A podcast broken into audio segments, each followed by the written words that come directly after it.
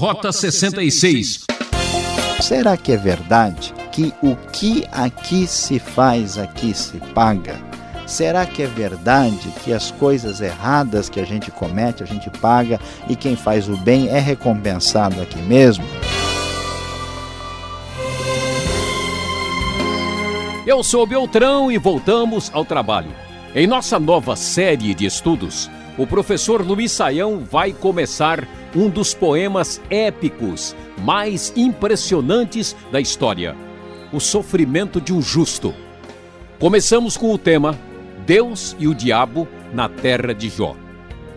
É o primeiro capítulo que mostra como surgem as provações. As grandes transformações acontecem quando passamos pelo fogo. Quem não passa pelo fogo fica do mesmo jeito a vida inteira.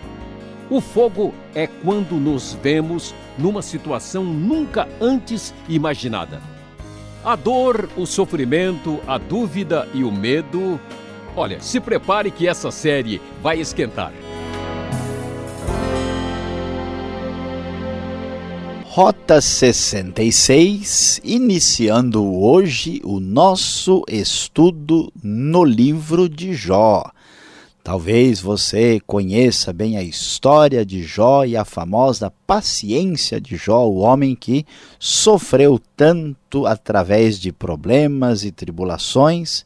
E hoje nós vamos iniciar o nosso estudo nessa história fascinante, falando sobre o capítulo primeiro e o tema de nosso estudo será Deus e o Diabo na Terra de Jó. O livro de Jó é bastante surpreendente, um livro bem diferente da maioria dos livros da Bíblia, inclusive diferente dos livros do próprio Antigo Testamento. O livro começa contando a história, logo no primeiro versículo, dizendo: Na terra de Uz vivia um homem chamado Jó, diz a nova versão internacional da Bíblia. Era homem íntegro e justo, temia a Deus e evitava fazer o mal. Tinha ele sete filhos e três filhas, e possuía sete mil ovelhas, três mil camelos, quinhentas juntas de boi e quinhentos jumentos, e tinha muita gente a seu serviço. Era o homem mais rico do Oriente. O livro de Jó começa a nos falar da vida muito abençoada e extraordinariamente bem vivida, que era a vida do famoso Jó, um homem que vivia nesta terra que nós não conhecemos muitos detalhes sobre esse lugar. E então acontece que de repente todas as coisas que estavam bem na vida de Jó começam a mostrar problemas sérios. O texto bíblico nos diz que Jó não só era abençoado, como também ele era rico, mas que ele costumava dar banquetes em casa e convidava né, suas três, os, os, irmãos davam banquetes né, e convidavam as irmãs para estarem com eles, e Jó depois chamava todo mundo para que se purificassem. Ele até oferecia um sacrifício, um holocausto de madrugada em favor dos filhos. Veja só que preocupação Jó tinha. Ele dizia: Talvez os meus filhos tenham lá no íntimo pecado e amaldiçoado a Deus. E essa era a prática constante de Jó.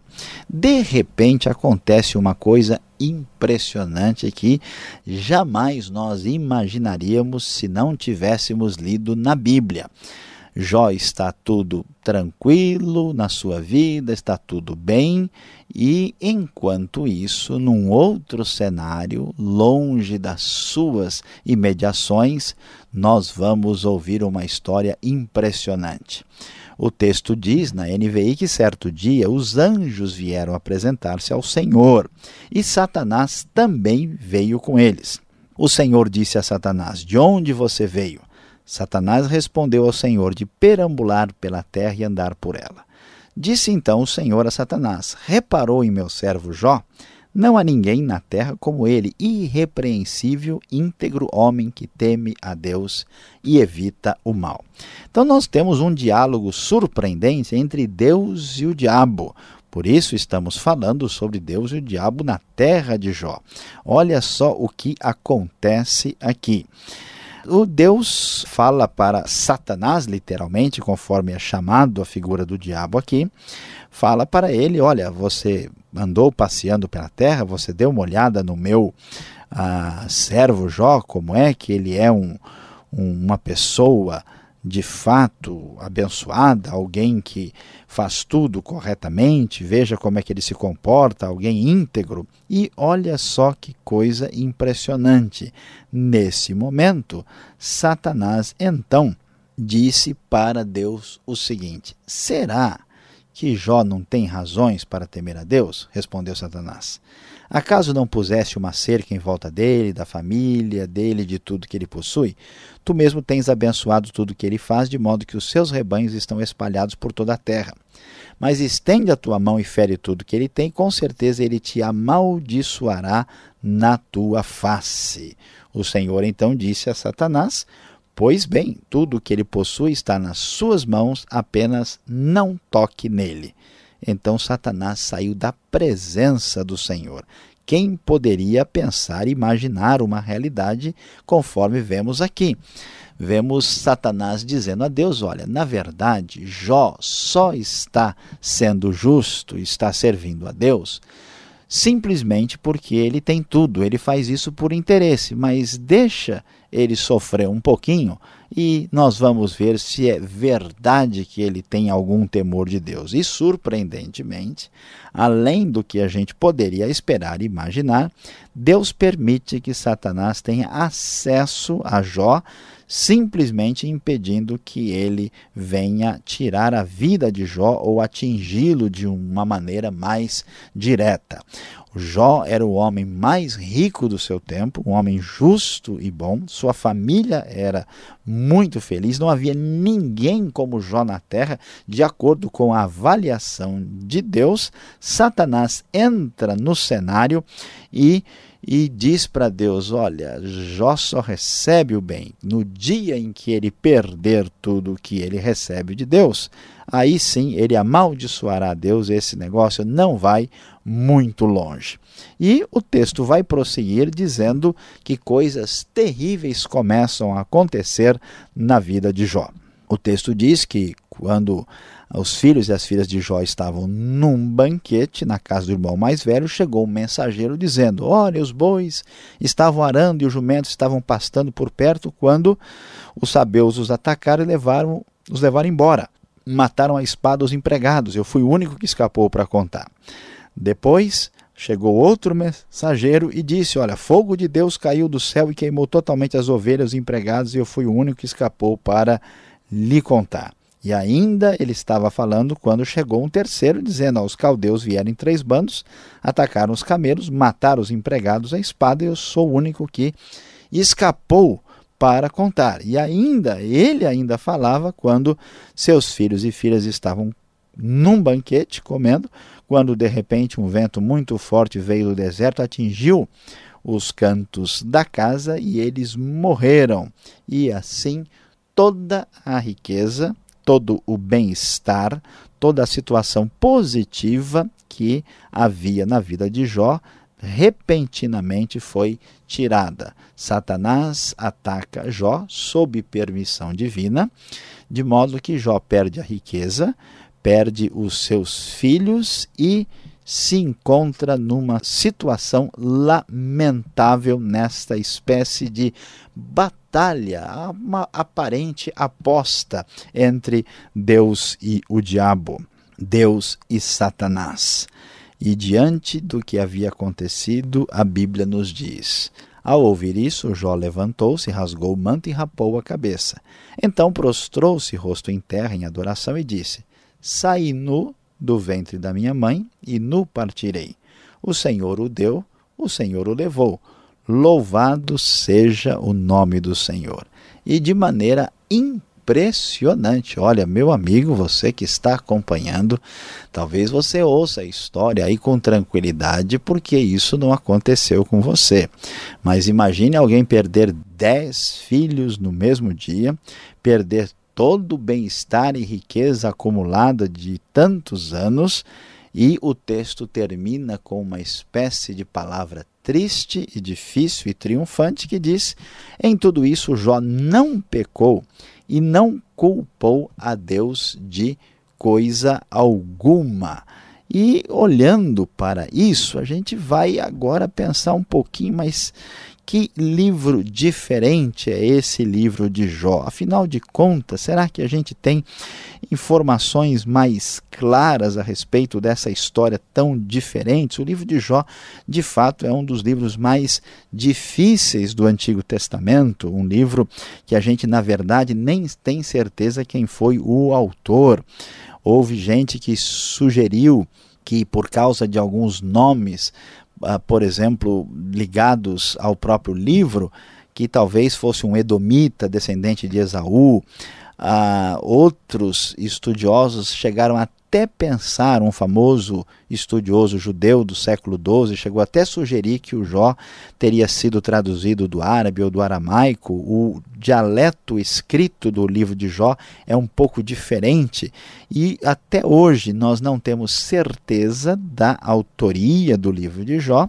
E também não temos a data correta. Parece que o livro tem uma história de origem muito antiga, mas o livro também apresenta uma espécie de história que mostra um período posterior na história da fé de Israel. E ele apresenta esse drama, ele apresenta essa grande dificuldade que aparece perante a todos aqui, que é a grande e tremenda questão de como pode o justo sofrer. Antigamente, nos tempos mais antigos, se imaginava que a pessoa que fizesse o bem receberia o bem e quem fizesse o mal receberia o mal numa espécie de justiça retributiva imediata. O livro de Jó começa a discutir exatamente essa questão. Será que é verdade que o que aqui se faz, aqui se paga? Será que é verdade que as coisas erradas que a gente comete, a gente paga e quem faz o bem é recompensado aqui mesmo? Contra essa ideia simplista, o livro de Jó começa a dizer: é bem possível, atenção, atenção, você que me ouve, que uma pessoa justa, que uma pessoa correta esteja passando por problemas muito sérios sem que ela seja culpada de absolutamente nada de que ela tenha feito. E nesse caso, nós vemos uma coisa surpreendente. Jó é o mais rico, Jó é o mais abençoado, é a pessoa de melhor caráter da antiguidade. Ele não tem acesso ao cenário celestial. Aqui há uma conversa entre Deus e Satanás, mostrando que por trás dos sofrimentos da vida pode haver um elemento misterioso que nós não temos controle nem conhecimento. E Jó então entra em profundo sofrimento, sem ter nenhuma culpa por isso e perdendo tudo o que tinha, ele mantém a sua fidelidade a, Deus, mostrando que, na verdade, eh, ele não servia a Deus apenas por interesse. E olha que este é apenas só o começo deste livro intrigante, fascinante e impressionante, o esplêndido e maravilhoso livro de Jó.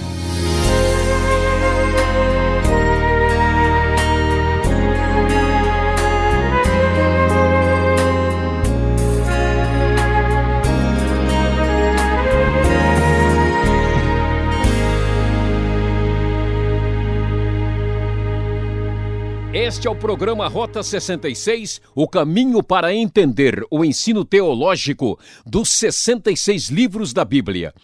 Estudo bíblico no livro de Jó, capítulo 1. Tema: Deus e o diabo na terra de Jó. Rota 66 tem produção e apresentação de Luiz Saião e Alberto Veríssimo. Locução Beltrão. Realização Transmundial. Caixa Postal 18.113, CEP 04626-970, São Paulo, capital. Correio eletrônico, rota 66 arroba transmundial.com.br. Fique agora com as perguntas e respostas.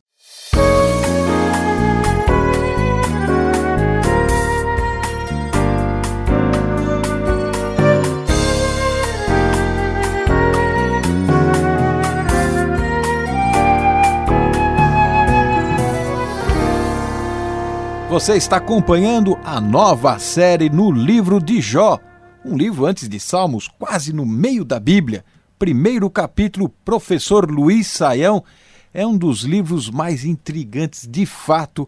Mostra o sofrimento, a contradição da vida. Professor Luiz Saião já começa o primeiro capítulo, os primeiros versículos falando de Satanás. Onde está Satanás de fato aqui? Ele entra no céu, lá no versículo 6, né, ele está em contato com Deus, com os anjos, participa de uma convenção geral ali. Agora, depois fala que ele estava passeando, rondando a terra. Ele está em todas. Que história é essa? Pastor Alberto, é de fato uma questão aí que merece uma atenção especial e aqui a gente deve começar a dizer que a maneira como a Bíblia fala de Satanás é diferente de um texto para o outro. E aqui nós precisamos prestar bastante atenção para entender o que acontece. Vamos observar que a Bíblia traz o que nós chamamos de uma revelação progressiva, ou seja, uma revelação que cresce cada vez mais desde Gênesis até Apocalipse. Então, inicialmente, quando a Bíblia fala de Satanás, que é o caso aqui em Jó, ela não focaliza ainda o seu papel de opositor a Deus, daquele que é um destruidor da obra de Deus. Satanás, veja bem, não é o rei do inferno, ele não é o Deus do mal. Ele é uma criatura de Deus. E não é que Satanás tem acesso ao céu, ao lugar de onde ele caiu. Existe uma dimensão no mundo espiritual de, dos seres espirituais, onde os anjos, que são chamados literalmente de filhos de Deus aqui, onde eles têm acesso a Deus e Satanás também tem esse acesso, mas isso não é o céu no sentido da bem-aventurança, o céu no sentido do lugar dos justos. E então Satanás aparece lá. E aqui o texto bíblico vai mostrar Satanás como alguém que só pode agir dentro do limite que Deus lhe permite, porque em vez de ser o rei do inferno, em vez de ser o Deus do mal, ele é uma criatura de Deus limitada que só pode ir até onde Deus permite que ele vá. Posteriormente, no Novo Testamento, em outros textos, aí sim nós vamos ver, nós ver o, o currículo completo de Satanás, né, na sua relação de oposição ah, contra Deus que vai aparecer mais tarde. Por enquanto, nós temos somente essa face de Satanás revelada aqui. Tem gente que se assusta quando fala de Satanás, fala até baixinho. Outros vivem falando do diabo por todos os lados. Agora, no verso 8 até o verso 10, quando Deus estava essa primeira conversa, como é que ele pôde questionar a Deus sobre a integridade de um servo do Senhor? Como é que ele chega assim já, né, mostrando provas e questionando tudo que Deus está falando? Pois é, é, pastor Alberto, aqui nós temos uma questão que chama a nossa atenção, o fato de Satanás questionar a Deus. Na verdade, o texto de Jó nem está tão preocupado assim com Satanás e com o questionamento dele, mas ele está tratando da questão de que como é possível uma pessoa sofrer e ainda assim manter a sua fidelidade, a sua fé em Deus. E apesar de Deus ser o Deus Todo-Poderoso, o Deus dono dos céus e da terra, é uma coisa interessante que Deus aceita o questionamento.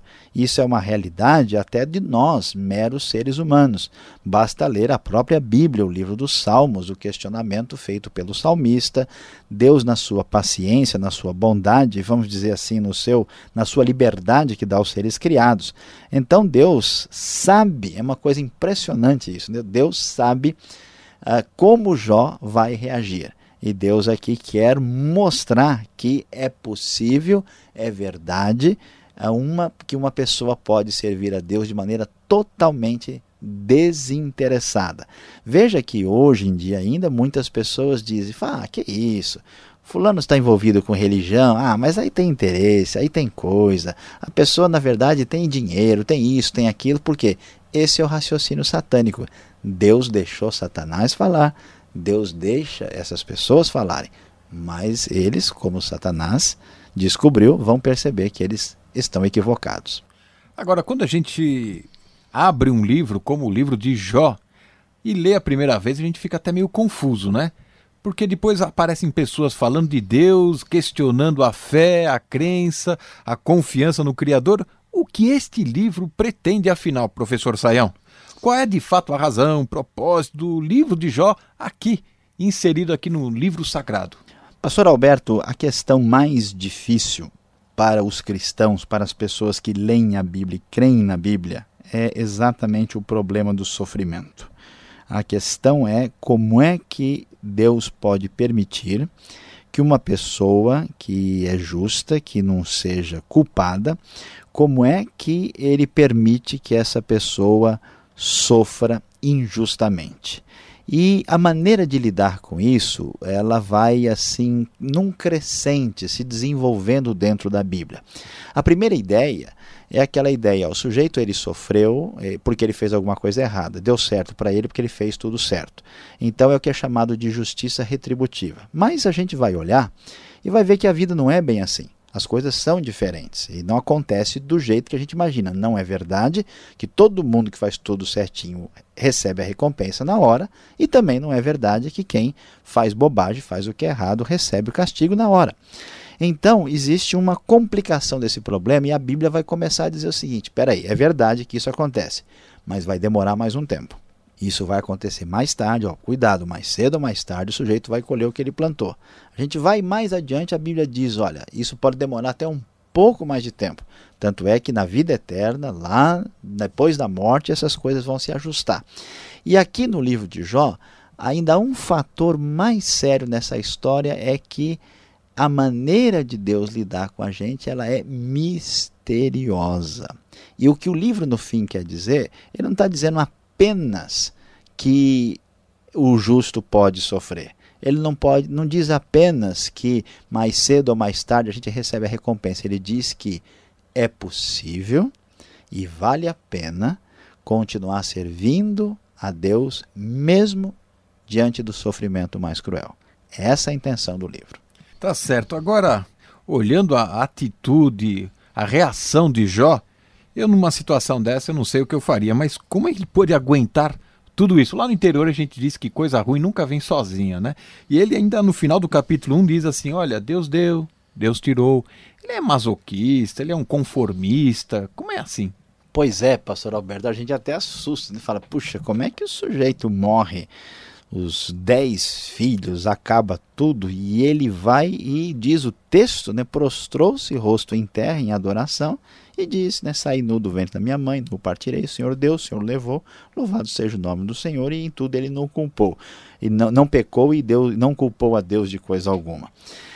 Aqui vai mostrar para nós, é claro que Jó era uma pessoa como qualquer ser humano, uma pessoa frágil, pecadora, ele não pecou no sentido de fazer nada eh, de revolta contra Deus ou de abandonar a sua fé por causa do acontecimento. Mas o que está revelado aqui é a maneira que Jó tem de entender a vida e a realidade. Por que é que a gente sofre frustração?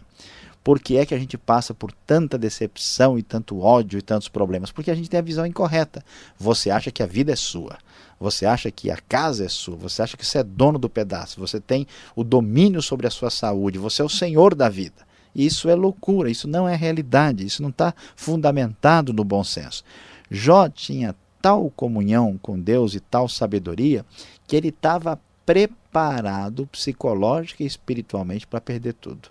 Então a pergunta é: se tudo que não é da gente, que nem a gente é da gente, até a gente é emprestado, né? Eu sou alheio, eu não me pertenço, eu sou dos outros. Então, como eu sou, nada me pertence, se tudo que não é meu de repente passar a não ser mais, como é que eu vou cair na real entender? Olha que coisa impressionante. Jó tinha condições de encarar essa realidade. Isso é impressionante. Que coisa! E essa é primeira aula do livro de Jó. Imagina o que vem por aí. Saiam, obrigado pelas respostas. Você fica ligado mais um minuto. Temos a aplicação do estudo para você.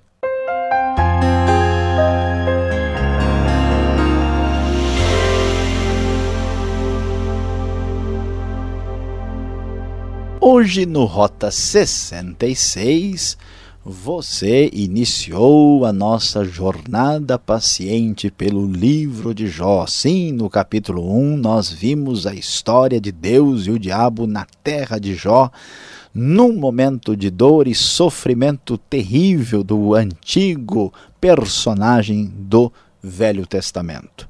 Muito bem, e diante do que ouvimos, qual é a grande lição? Qual é a aplicação para o dia de hoje aqui no Rota 66? Talvez você já viu, como eu, quando uma pessoa começa a ter muitos problemas na vida.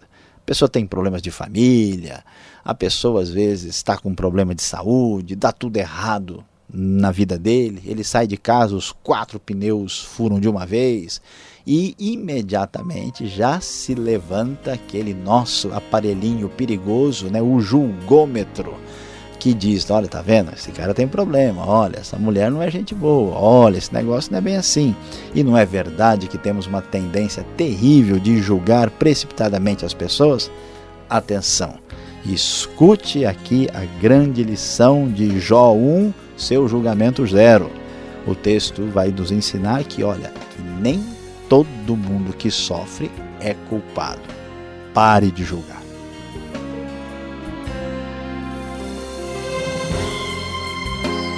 Terminamos aqui mais um programa Rota 66. Muito obrigado por sua audiência e até o próximo estudo nesta mesma sintonia e horário. E não esqueça, visite o site transmundial.com.br e fique na gloriosa paz do Senhor. E aquele abraço.